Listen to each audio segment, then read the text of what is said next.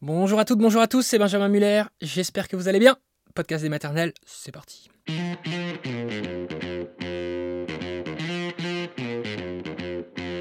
Le podcast des maternelles, aujourd'hui on parle de ce thème, que faire, comment se débrouiller, comment ça se passe quand on devient maman en étant adolescente? Oui, être maman et ado, on sait que ça concerne beaucoup de jeunes femmes, et donc vous allez entendre un témoignage, celui de Cyriane, et nous serons après avec un psychiatre, docteur Didier Loru, bah, qui nous expliquera ce qui se joue dans ces moments-là, ce que ça change, le fait d'être maman si tôt, et puis aussi pour la maman, comment s'organiser au mieux avec les proches, avec l'entourage, comment trouver de l'aide. Donc tous les témoignages sur le sujet, c'est parti, c'est maintenant.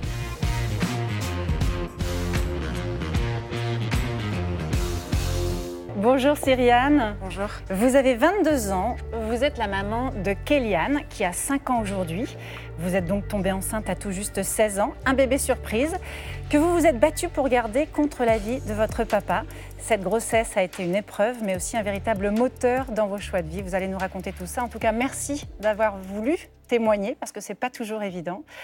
On va revenir un petit peu en arrière. Vous avez 16 ans, vous êtes lycéenne, vous vivez avec votre papa parce que votre maman est décédée quelque temps auparavant. C'était quoi votre situation amoureuse à ce moment-là?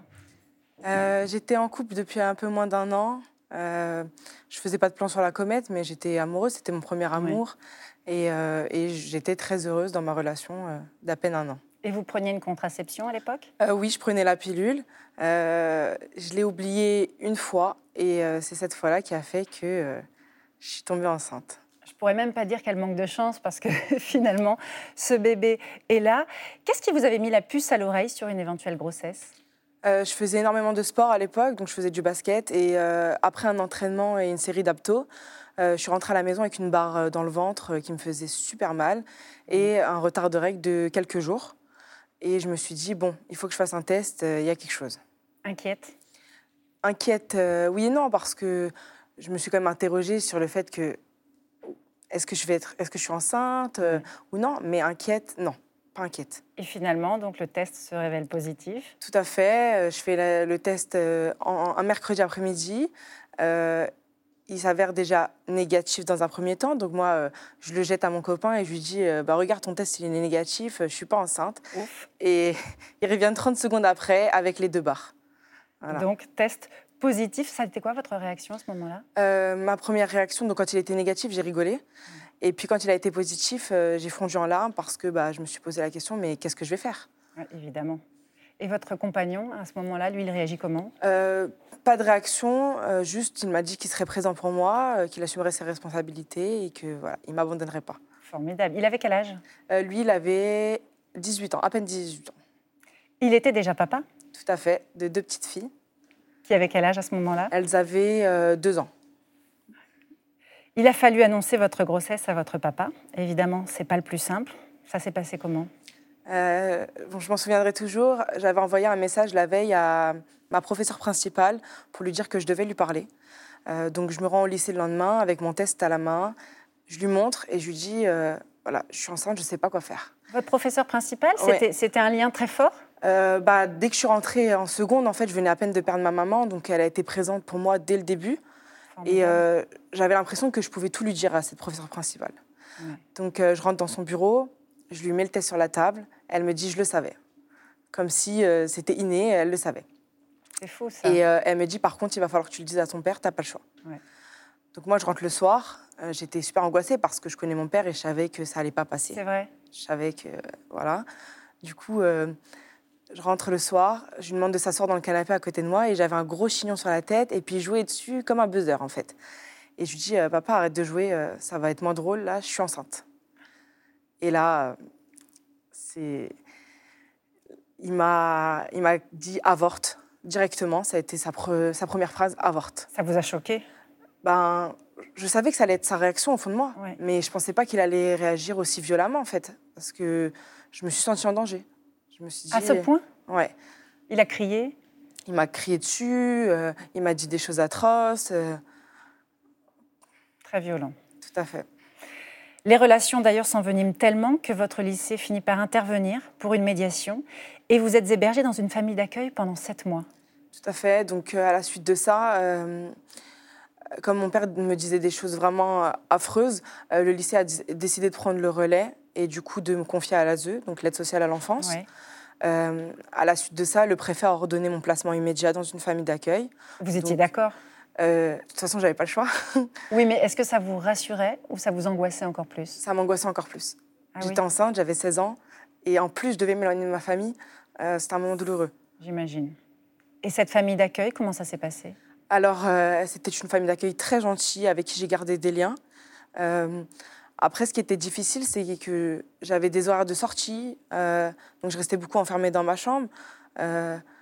après, ils ont, été, ils ont toujours été là pour moi, pour les devoirs, ils m'ont super bien accueilli. voilà. Vous êtes restée combien de temps chez eux? Je suis restée la période de octobre à avril à peu près, jusqu'aux vacances d'avril. Sept mois. Sept mois, c'est énorme. Et votre compagnon, il était présent à ce moment-là? Euh, bah, Il m'accompagnait à tous les rendez-vous. Quand je pouvais sortir, on se voyait. Il venait me chercher à la, sortie du lycée. Euh, donc il était quand même présent. Vous aviez donc décidé de le garder, cet enfant. Est-ce qu'à un moment, il y a eu une, réflexion très aboutie avec votre compagnon ou pour vous, c'était une évidence de ne pas avorter? Alors c'est peut-être égoïste, mais euh, qu'importe ce qu'il m'aurait dit, moi je, je l'aurais gardé, c'était mon choix. Tout de euh, suite Vous n'avez jamais envisagé l'avortement J'y ai pensé, mais j'y ai jamais songé. Pour moi, c'était inconcevable. Euh, on apprendra plus tard que je suis tombée enceinte euh, le 27 août 2016, donc soit un an jour pour jour après le décès de ma mère. C'est dingue. Je l'ai pris comme un signe et je me suis dit, il faut que je le garde. Pendant cette période, est-ce que vous voyez encore votre papa? Alors, au début, non, on ne se voyait pas du tout. Les relations étaient très conflictuelles. mais arrivé décembre, euh, on a l'assistante sociale qui décide euh, de renouer des liens. Donc, euh, je retourne un week-end sur deux chez mon père. Et là, ça se passe comment? On ne se parle pas énormément, on n'est pas super proches. voilà, je, passe mes journées dans ma chambre et voilà. Il l'accepte toujours pas, cette grossesse? Toujours pas. Et j'avais l'impression de déranger, en fait. J'étais pas à ma place. Ouais. Et est-ce que vous voyez les parents de votre compagnon? Est-ce que eux s'impliquaient? Euh, comme il avait eu des jumelles d'une première union à seulement 16 ans, euh, et que sa maman s'en était beaucoup occupée. Euh, elle faisait un rejet en quelque sorte avec moi et elle avait dit à son fils bah, débrouille-toi cette fois. Oui. Donc c'était vraiment une période très difficile, une grossesse durant laquelle vous êtes assez seule. ça a donc été une grossesse particulière. Est-ce que ce sont des souvenirs qui sont uniquement difficiles? C'était, c'est pas la meilleure période de votre vie? C'est pas la meilleure période de ma vie, mais euh, je suis quand même contente de l'avoir vécu. Euh, je l'ai vécu à ma manière. Je pense que chaque histoire est différente. Et, euh, et psychologiquement, ça a été dur, mais physiquement, elle s'est super bien passée, cette grossesse. Oui, Peut-être du fait que j'avais 16 ans, mais elle s'est super bien passée. Vous pleuriez pas trop? Si, le soir, énormément. Quand bah, l'école c'est fini, on doit aller se coucher, on est tout seul. Ouais. Et je sens encore beaucoup d'émotions à ces souvenirs, je comprends bien. Peu de temps avant l'accouchement, finalement, vous décidez de retourner vivre chez votre papa. Pourquoi? Euh, C'est un choix qu'il a fait. En fait, euh, soit il devait me mettre en foyer mère-enfant, donc très loin de chez moi, soit il me reprenait à son domicile. il a fait ce choix-là. Je pense que c'est le meilleur qu'il a fait à mes yeux, en tout cas. Euh, et du coup, je suis retournée chez moi peu, peu avant l'accouchement. Et là, il vous a accueilli à bras ouverts Il était. Non, on ne va pas dire qu'il m'a accueilli à bras ouverts. Hein. C'était encore très compliqué. Euh, je pense que il l'a pas fait à reculons, mais je euh, je pense pas qu'il l'ait fait de bon cœur non plus. Je pense que mhm. voilà, peut-être qu'il s'est dit euh, c'est ma fille après tout, donc je vais, je vais la reprendre. Mais sur le coup, non, c'était pas, on n'avait pas repris des relations comme avant. Oui. Quatre semaines avant le terme, vous perdez la poche des os, mais votre fils ne naîtra que 48 heures après. Accouché à 16 ans dans des conditions pas simples, vous l'avez vécu comment cet accouchement? Alors déjà, ça a été très difficile. J'ai perdu les os un mercredi après-midi. Euh, donc forcément, les urgences, ils me gardent. On a perdu la poche des os. Euh, voilà, aucune contraction. J'allais très très bien. Et euh, ils ont décidé de me déclencher une première fois par tampon. Ça n'a pas marché. Du coup, ils m'ont déclenché par perfusion, où là, j'ai eu quelques contractions. Et mon col se dilatait. Donc, du coup, j'ai accouché euh, le vendredi matin. Euh, accouchement très douloureux d'ailleurs. Kéliane est arrivée le 12 mai 2017, donc à 37 semaines, 16 ans à peine pour vous. Qu'est-ce que vous avez ressenti quand vous avez rencontré votre bébé? Euh, La rencontre a été brève en salle d'accouchement parce que du fait qu'il est resté 72 heures sans poche des os, il a fait une infection. Donc euh, mon fils n'a pas crié à la naissance, il a bullé en fait. Du coup, ils me l'ont emmené directement en néonat. Et euh, je l'ai eu que quelques secondes sur moi, euh, à peine. Et après, la rencontre à un moment s'est faite? Le lendemain. Le lendemain, parce que moi, du coup, j'ai eu des complications. j'ai eu une épisiotomie et j'ai eu aussi une hémorragie de la délivrance. Tout ça dans mon corps de 16 ans. Ouais. et du coup, la rencontre s'est faite que le lendemain. Et je ne me rendais pas bien compte en fait que c'était mon bébé. Euh, surtout que j'étais dans un milieu euh, scolaire, médical et euh, tout ce qui s'ensuit. Et je ne me rendais pas compte que c'était mon bébé sur le moment. C'est au retour à la maison finalement vous avez pris conscience de ça Au retour à la maison, oui, quand j'ai dû me débrouiller toute seule, que j'étais face à mon bébé, que j'étais toute seule. là, oui, je me suis rendu compte que c'était bel et bien le mien. Ce qui est fou, c'est que vous avez eu ce bébé dans des conditions particulièrement difficiles. Vous avez quand même réussi à continuer le lycée et vous avez même obtenu votre bac à 18 ans avec mention. Mais félicitations, mais vous êtes une warrior. Merci. Euh, oui, effectivement. Donc, quand je tombe enceinte, j'étais dans une première accompagnement soins et services à la personne. Euh, j'ai continué mes études. Je me levais tôt le matin, j'emmenais le petit à la crèche. Je me couchais tard, je faisais mes devoirs. Et euh, j'ai jamais abandonné. C'est aussi un des deals de mon père. Il m'avait dit, euh, Maintenant, il faut que tu assumes. Donc, euh, tu vas aller au bout de tes études. Et je suis allée au bout de mes études et j'ai eu mon bac avec mention, effectivement. Vous êtes incroyable. Comment ça se passe aujourd'hui avec votre père et avec votre fils? Alors aujourd'hui, euh, Kéliane et mon père ont une très très belle relation. Ils sont très complices, beaucoup de malice entre eux. Euh, ils s'adorent. Kéliane réclame beaucoup son grand-père. Son grand-père prend beaucoup de ses nouvelles. Et euh, le plus drôle dans tout ça, c'est qu'ils se ressemblent énormément. Ah non, c'est incroyable. Finalement, c'est une histoire qui se termine merveilleusement bien. Vous êtes toujours avec le papa de Kéliane? Oui, toujours. Vous vivez ensemble? Oui. Si je vous demandais si c'était à refaire? Je le referais, mille fois.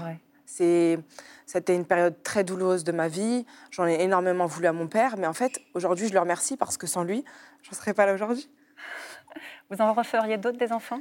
Euh, Je pense plus tard. Je pense que là, je dois me consacrer euh, à ma vie euh, professionnelle. Voilà, j'ai que 22 ans, mon fils a 5 ans, maintenant il a bien grandi. Je dois me consacrer à moi et essayer de, voilà, de développer plus de choses pour moi.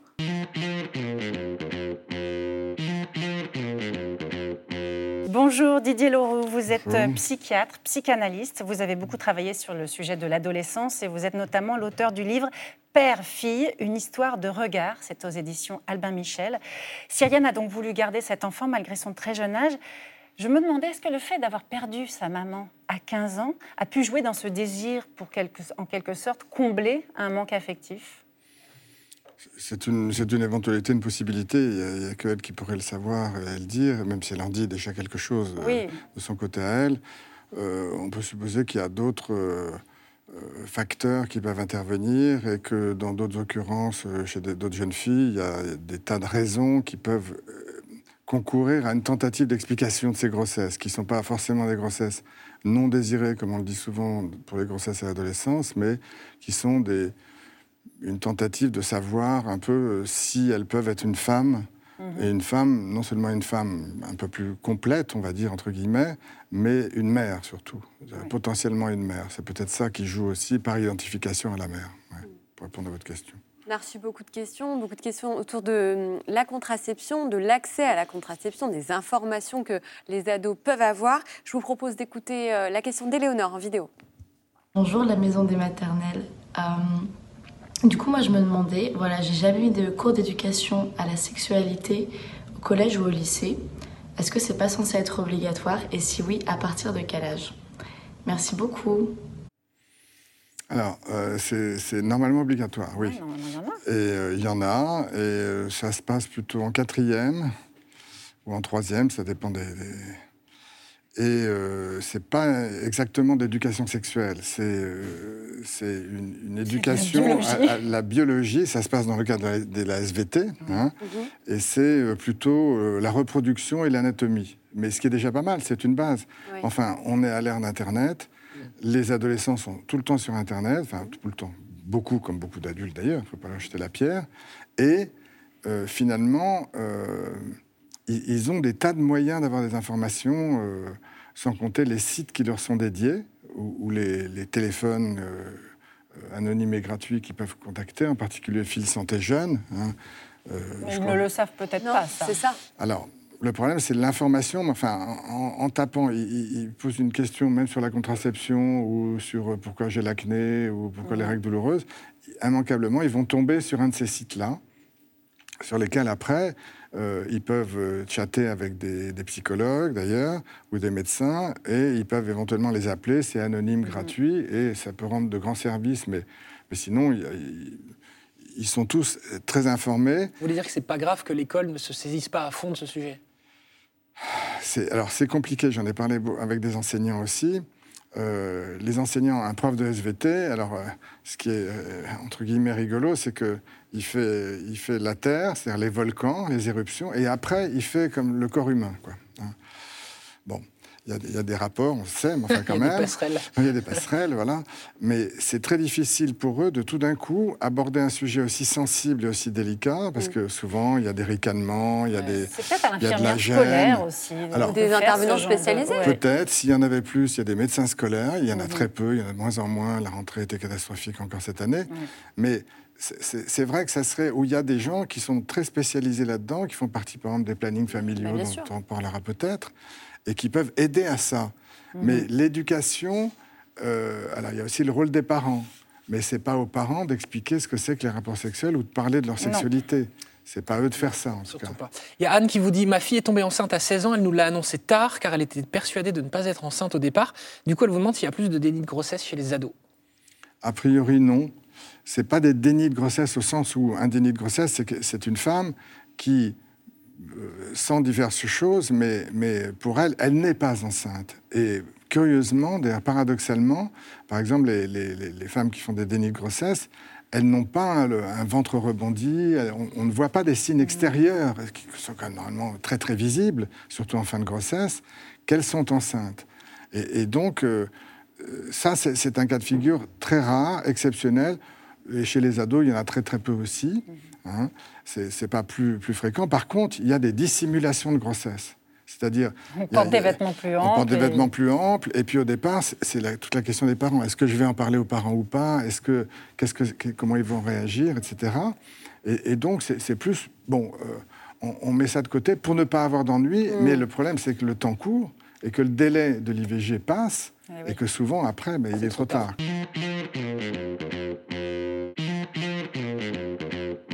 Marion vous demande, quand on se retrouve projeté dans la maternité à l'adolescence, est-ce qu'on est vraiment prête à s'investir dans ce rôle? Oui et non. C'est-à-dire que euh, biologiquement, oui, puisqu'elle a pu faire un enfant, mais ça, on peut le faire dès qu'on a ses premières règles et qu'on est féconde, donc potentiellement. Mais l'adolescence, c'est pas que la puberté. La puberté étant la transformation du corps, et l'adolescence, c'est plus ce qui se passe au niveau de la transformation psychique. C'est-à-dire que c'est toute la maturation psychique qui va se faire tout au long de l'adolescence pour aboutir vers un, certain âge à ce qu'on devienne un peu adulte, responsable, autonome, pas seulement euh, au niveau financier, mais surtout psychiquement autonome. C'est-à-dire on peut, on aime toujours beaucoup ses parents, bien sûr, mais on peut euh, s'en détacher et on peut euh, prendre de la distance. Donc c'est difficile d'être les deux à la fois euh, pour répondre à votre question, à la fois une adolescente qui a, besoin de mener une vie adolescente et de se construire psychiquement, et d'être une maman qui est une grosse responsabilité, une énorme responsabilité. C'est une vie entière qu'elle a entre les mains, entre les bras, et que c'est parfois difficile et qu'il y a des tiraillements. Mais, mais ça peut se faire. Hmm. Euh, il y a plusieurs exemples qui montrent qu'il y a des, des, jeunes femmes qui y arrivent tout à fait, à condition d'avoir un entourage familial ou institutionnel euh, conséquent et, adapté. C'est marrant parce qu'on parle beaucoup du coup des mamans qui ont 16 ans, mais il y, a aussi quelqu'un, il y a un père à côté qui se retrouve finalement père très très jeune aussi, avec les mêmes responsabilités. Alors oui, c'est pas les mêmes responsabilités, c'est pas la charge de l'enfant au quotidien, ça l'est rarement. Parce que les, les, les couples adolescents, c'est pareil. Euh, euh, comment, euh, où est-ce qu'ils vont vivre sous, quel, sous, quel, toit ils vont être abrités? Est-ce qu'ils vont être chez, chez les, grands-parents, d'un l'autre, etc. C'est assez compliqué. En général, le choix se fait plutôt sur la famille de la maman, de la jeune maman, pour qu'il y ait une aide et une assistance de la part souvent des grands-mères. Hein, donc, du coup, des très jeunes grands-mères. Et que ça, ça n'est pas sans générer des conflits et des dissensions. Euh, mais non, il faut faire comme ci, mais non, moi je fais comme ça. Et puis, euh, toi, t'es pas au goût du jour. Maintenant, les bébés, c'est. Euh, c'est sur le dos et pas sur le ventre ou le contraire, l'allaitement, etc. etc. Enfin, y a des... même vivre avec un autre couple sous son toit, c'est pas toujours évident. Oui, et alors, alors que les, les grands-mères ont, à mon avis, un rôle très important, c'est-à-dire un rôle d'accompagnement et de guidage d'une jeune mère, quelle qu'elle soit, quel que soit son âge. maintenant, l'âge moyen de d'une première grossesse chez une femme, c'est plutôt autour de 30-31 ans, moyen. Hein. Mais ça veut dire que l'âge a considérablement augmenté, mais il n'en reste qu'une jeune femme, même de 30 ans, qui a son premier enfant, a besoin d'être aidée, d'être étayée par celle qui a l'expérience, sa mère, en général. Euh, Lola vous dit euh, J'ai 16 ans, on parle peu de sexualité chez moi, je n'ose pas demander de contraception à mes parents euh, ni à la gynécologue de ma mère. je suis sur le régime sécu de mes parents, bien sûr. Vers qui me tourner? Alors, il y, a plein de gens. Il y a, d'abord ses parents, c'est pas parce qu'on parle pas de sexualité qu'on ne peut pas parler de contraception. Mais j'entends bien ces réticences et ces difficultés qui sont tout à fait légitimes et entendables. Alors, par ailleurs, il y a des tonnes de centres qui existent euh, alors, les tonnes, planning familial, par exemple, qui est une institution qui est vraiment une très bonne institution, où les jeunes, alors garçons comme filles, pour reprendre ce que vous disiez pour, du côté des, jeunes papas ou des jeunes garçons, enfin des jeunes adolescents, euh, c'est possible de consulter, c'est gratuit, c'est anonyme, il n'y a pas besoin de, carte vitale, etc. Et on peut demander euh, des contraceptions. Ce qui se pas, alors que pourtant ça fait quelques années que ça existe, la pilule de lendemain peut se délivrer sans ordonnance un pharmacien. C'est important de le savoir. Même quand on est mineur. Donc euh, voilà, ça, il y a des choses. Et puis, il y a ce que j'évoquais tout à l'heure, c'est-à-dire des, centres téléphoniques. Il y a un centre téléphonique au planning familial, il y a le fil santé jeune, et il y a d'autres téléphones où les, les, ados peuvent poser tout ce genre de questions et y compris où est-ce que je peux trouver ci, ça, euh, qui je peux consulter. Donc ce qu'on peut leur conseiller, c'est le fil santé jeune si, euh, dans un premier temps, ils veulent des informations, pas forcément se déplacer, et le planning familial, si, euh, bah, comme ça, s'ils ont une adresse, si c'est une contraception d'urgence, tout ça. Oui, oui, tout à fait. Mm. Caroline vous demande est-ce qu'il arrive que certaines mamans ados se désintéressent complètement de leur enfant? Oui, mais elles ne sont pas seules dans cette histoire. C'est-à-dire qu'elles peuvent se désintéresser à un moment parce que quelles que soient les raisons pour lesquelles, euh, réelles ou fantasmées, elles avaient voulu un enfant, une fois qu'il y a la réalité de l'enfant qui est présent, qui est quand même, euh, tout le monde le sait, extrêmement prenant, c'est nuit et jour, euh, c'est épuisant, etc. Il faut le savoir. Enfin, même si c'est chaque fois une aventure formidable, c'est la vie qui, démarre. On sait très bien que les premiers mois sont durs. Voilà, sont durs. Pour les mamans et les papas aussi, il ne faut pas les oublier non plus. Mais euh, il arrive qu'il y a un temps de délaissement. Et là, c'est l'importance, encore une fois, des, grands-parents, euh, des deux côtés d'ailleurs, ou alors, euh, s'il y a besoin, des professionnels, une sage-femme, une puricultrice qui viendrait éventuellement à domicile ou qu'on va consulter pour aider à créer du lien entre l'enfant qui vient de naître et cette mère qui a tendance à le délaisser. Parce que comme je disais tout à l'heure, elle est tiraillée entre, d'un côté, je suis adolescente, j'ai envie de mener une vie adolescente, rire avec les copines, sortir le soir, aller danser, etc. Et puis le bébé qui est là tout le temps, quoi. Et qu'il y a des contradictions, bien sûr. Et qu'en dernier lieu, si vraiment ça va toujours pas, qu'ils aillent voir des psys, qu'ils consultent des psys, c'est pas ça qui manque. En France, il y a des tonnes de psychologues mm. qui peuvent tout à fait faire ce type de travail, d'accompagnement. Margot vous dit J'ai 15 ans, je suis enceinte de 7 mois et j'ai du mal à affronter le regard et les réflexions des autres. Des conseils pour m'aider à passer au-dessus Ouais, pas facile ça. Euh, parce qu'effectivement, le, et même entre adolescents, euh, euh, on regarde ces jeunes femmes de travers, quoi, je dirais. Hein. C'est-à-dire, on dit oh, comment elle fait Mais elle est folle, pourquoi elle a fait ça mm. Pourquoi elle a voulu avoir un enfant Elle n'aurait pas pu avorter ou ou prendre ses précautions, comme on dit, etc., etc. Et ils sont souvent mal vus. Mais je crois qu'il faut... Euh, chacun a, sa personnalité, et l'idée, c'est d'arriver à assumer ce qui est une réalité, et si besoin, euh, d'expliquer aux autres euh, qu'est-ce qui a concouru à ce qu'elle ait envie d'un enfant finalement, et qu'elle accepte complètement d'avoir un enfant, quel que soit le regard des autres. Parce que, bon, c'est j'allais dire, la, question, c'est est-ce que c'était des personnes qui, craignent ça? Euh, Est-ce que ce pas des personnes qui craignaient avant d'être enceintes déjà le regard des autres, comme beaucoup? Mm-hmm. On a tous un petit peu peur du regard des autres. En général, le regard des autres compte énormément. C'est euh, essentiel, c'est essentiel euh, il m'a regardé, il m'a mal regardé, etc. C'est vraiment c'est mm. leur existence. Se reposer peut-être sur ses amis les plus proches qui peuvent la, défendre aussi. Qu'elle se protège. Et, l'aider, oui. Enfin, le regard, c'est difficile parce que le regard, c'est une interprétation du regard des autres. Alors, à moins qu'il y ait un regard méchant comme ça, comme on dit, mais sinon, c'est une interprétation qu'on l'a mal regardé. Vous voyez donc il y a une sensibilité personnelle qui est derrière. Mais l'aide des, pères, euh, PRS, euh, est essentielle aussi, bien sûr. Euh, Bernard nous demande est-ce qu'il ne faudrait pas redoubler de prévention sur l'utilisation du préservatif? Oui, ça. Moi, quand j'étais au collège, j'ai l'impression qu'on nous en parlait quand même tout le temps. Tout le temps. Et puis il y a des distributeurs au collège. Et puis maintenant, enfin, je ne sais plus s'il y en a dans les lycées peut-être. Ouais c'est pas une question d'information. Euh, effectivement, euh, votre exemple personnel est très juste. À un moment donné, j'ai l'impression que les ados, on les matraquait avec ça. Quoi. Le sida mais c'était pour le sida. Le sida franchement, on parlait du sida. C'était le sida et l'MST, mais, mais même, même, disons, post-sida, quand le sida c'est un peu assoupi, je dirais, même s'il existe toujours, hein, c'est un drame, mais bon, euh, c'était dans cette visée-là, mais aussi à visée contraceptive. Et les adolescents, globalement, c'est pas faute d'entendre tous ces messages de prévention. Pour les filles, c'est la pilule. Alors, euh, le, préservatif féminin, ça marche pas trop. Puis surtout les jeunes filles, c'est trop embarrassant. Mais oui, ça, c'est d'accord. Mais qu'est-ce qui fait Alors, euh, le, nombre de grossesses adolescentes a baissé depuis euh, une vingtaine d'années.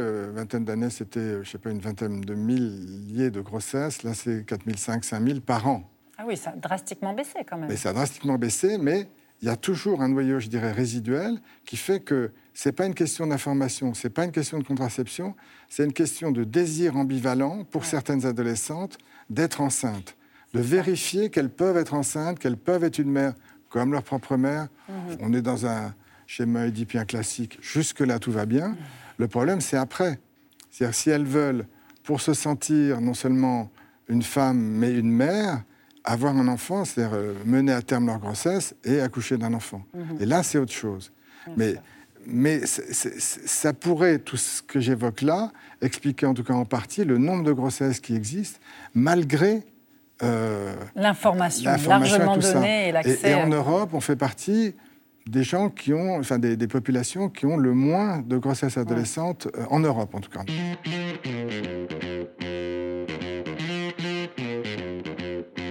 Voilà, c'est la fin de cet épisode du podcast des maternelles. J'espère que ça vous a plu et que ça vous a intéressé. On se retrouve quand vous le souhaitez sur les réseaux sociaux, sur Instagram. Tiens, n'hésitez pas à vous abonner au compte de Yasmine Ouglis parce que Yasmine, je vous cache pas qu'elle se plaint quand même du fait qu'il n'y ait pas grand monde qui la suive. Bah, qu'est-ce que vous voulez que je vous dise? Je lui dis, bah, remets-toi un peu en question. Mais elle, bah, elle se plaint quand même. Donc allez vous abonner tous d'un coup là, elle va pas comprendre ce qui se passe. Mais nous, on saura que ce sont les meilleurs qui viennent s'abonner à elle, ce sont ceux qui l'écoutent en podcast. Voilà, allez, salut tout le monde